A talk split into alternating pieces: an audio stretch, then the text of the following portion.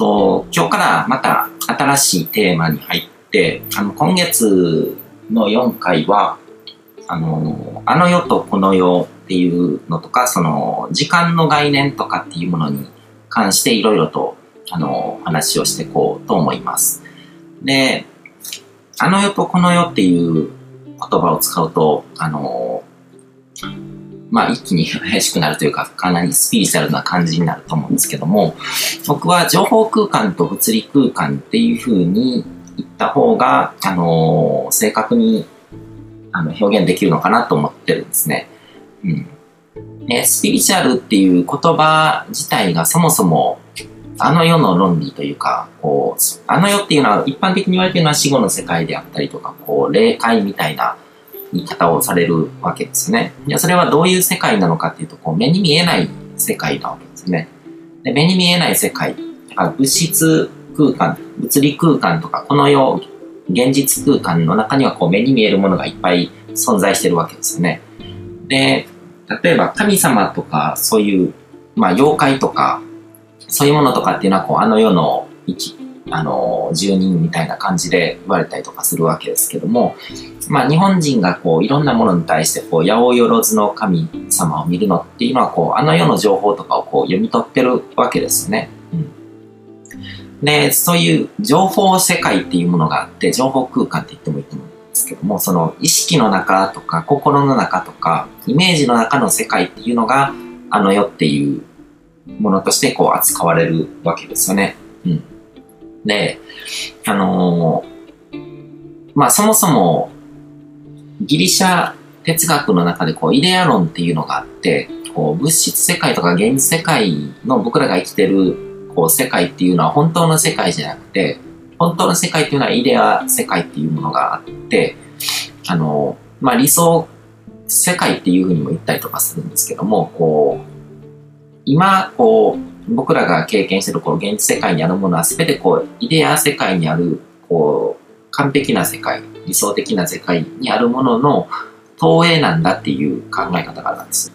で、イデア世界っていうのがこう、天上界っていうあの言い方もするんですけども、なんかそこに実体があって、で、あの、壁に映ってるこう、影みたいなものなんだっていうことが、あの、イデア論の中で言われてるんですけども、うん、その、まあ、西洋の哲学のあれ、中でこう、形事上学みたいな感じのものがあって、その、実際に現実世界にないものとか、その、想像上のものだったりとか、頭の中で思考の中でこう、作られる世界のこととか扱うようなものを形事上学っていうんですけども、そういう考え方っていうのがもともとあるわけですね。うん。で、それが今は、あの、唯物論的な思想とかも通ってきて、あの、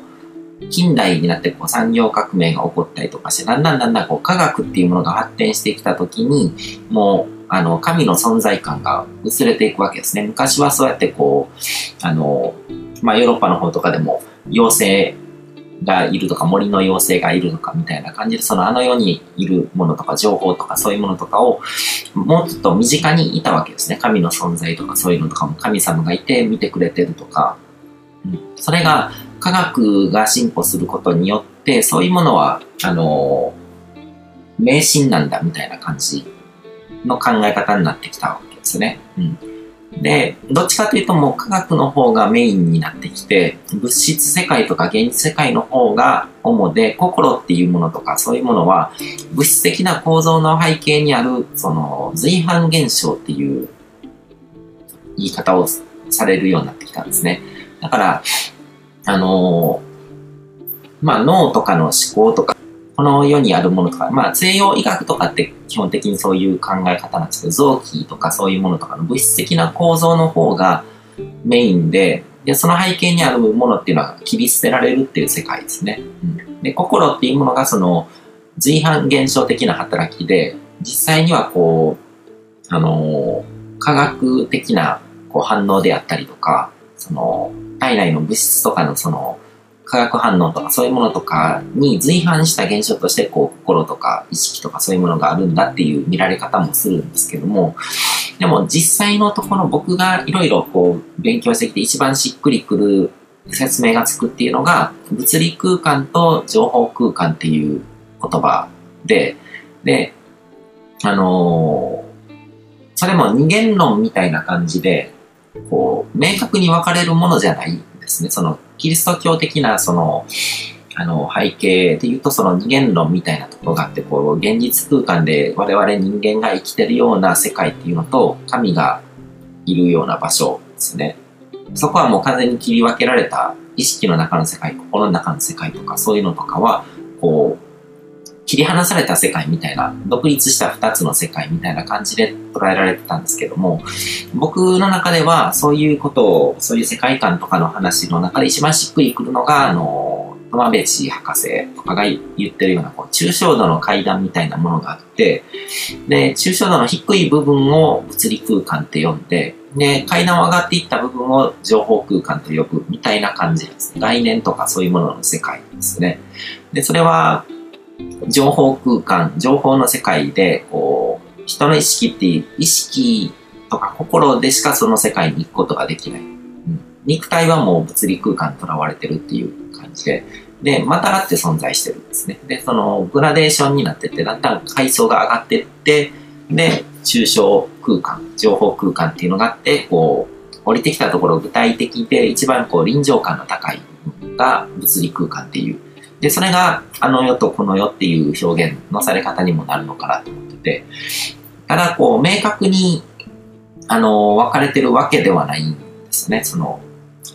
だからグラデーションで重なって存在してるので、まあ、その、日本人が八百万の神とか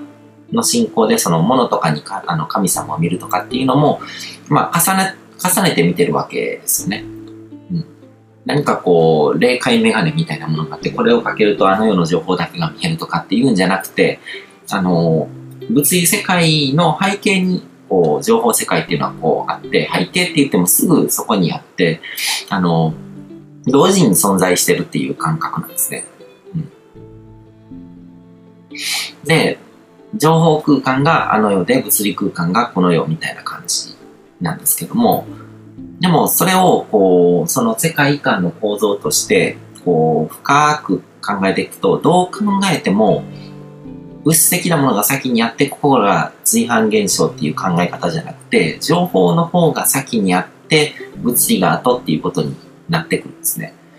で、それはいろんな側面から、あの、話をすることができるんですけども、まずその、物理法則っていう情報がないと物質は存在できないわけですね。先に情報とかルールとかそういうものがあって、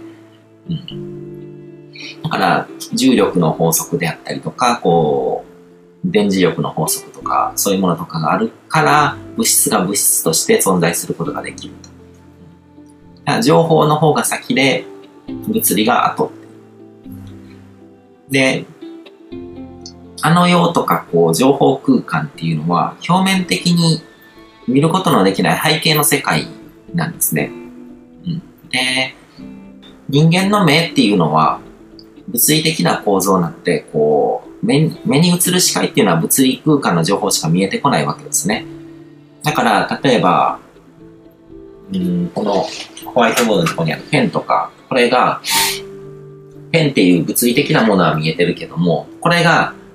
誰のものなのかとか、どこにあるものなのかとか、何でできてるのかっていう情報とか、そういうのとかっていうのは、目では見えてこないわけですね。まあ何でできてるのかとか、そういうのとかはですけど。でも、僕がこうやってこのペンを持ってこう写してるのを見ることによって、あ、このペンの所有者は僕なんだなっていう情報が脳で処理されてわかるわけですね。うん、で、あの世の情報っていうのは基本的にこう、目では見ることはできないけども、でも、脳とか理性を使って、心とか思考で物事を見ることができるわけですね、人間って。で、そうやって見ることで、この世にあるものを見ながら、あの、あの世にある、こう、情報、物物理的なものの背景にある情報の方を見ることができると。で、それが、あの仏教の縁起とかの思想とかにもつながつながってくるわけですね。ペンとか、もうペンはちょっとわかりにくいですけど、まあこれ、この辺とかプラスチックなので、もともとは、あの、石油なわけですね。で、石油っていうのは大昔の生物の死骸とかが変わったもので、形を変えたもので、だからこのペンのこの辺の由来っていうのは、あの、数億年前とかのこう生物とかから来てたりとかするわけですね。で、たまたま今、この形にこう、この瞬間、このタイミングでこういう形にまとまってるから、ペンっていう一つの存在として見るけども、でも、あの、これがどこから由来してるものなのかとか、そういうのとか見ていくと、もう宇宙全体に広がっていくわけですね。で、そうやって物事の背景にあるつながりとか関わりとか、そういうものが縁起っていうふうに言われて、その、この世の全てのものっていうのは縁起によって成り立ってるっていうのが、こう、縁起の概念なわけですよね。うん。だから、私っていう自我とかそういう存在とかも、他のものとの関係性とかそういうものとかによって成り立ってて、すごくこう、うつろな存在。このペンってこう、すごくこう、臨場感があって、ここに存在してるように見えるけども、でも、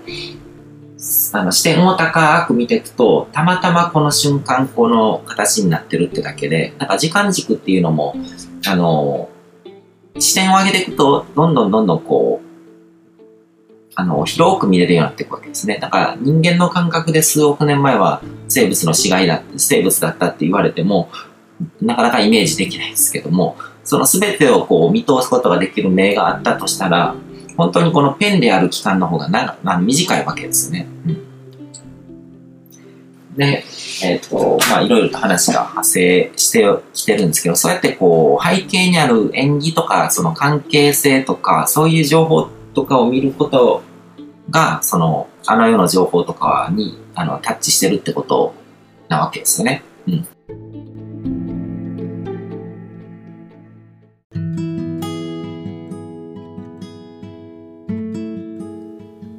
今回も最後まで聞いていただいてどうもありがとうございます。チャンネルの説明ページの方に僕が提供している悟り式コーチングの最初の2ヶ月分を無料で受講できる案内があります。ゴール設定とアファメーションについて詳しく解説してるんですけども、僕自身もこれらのことを本格的に取り組み始めて、で、それで大きく人生を変えたという経験があるので、あの、まだ受講したことがない方であったりとか、このタイミングでピンとくる方はぜひ登録して体験してみてください。また、僕がどんな人間なのかを簡単に知ってもらえる2分ほどで読める会員プロフィールのリンクも貼ってます。僕自身がインターネットを通じた出会いによって自分の人生を大きく変えたので、この出会いがあなたの人生を変える良いものになることを願ってます。では、また次の放送でお会いしましょう。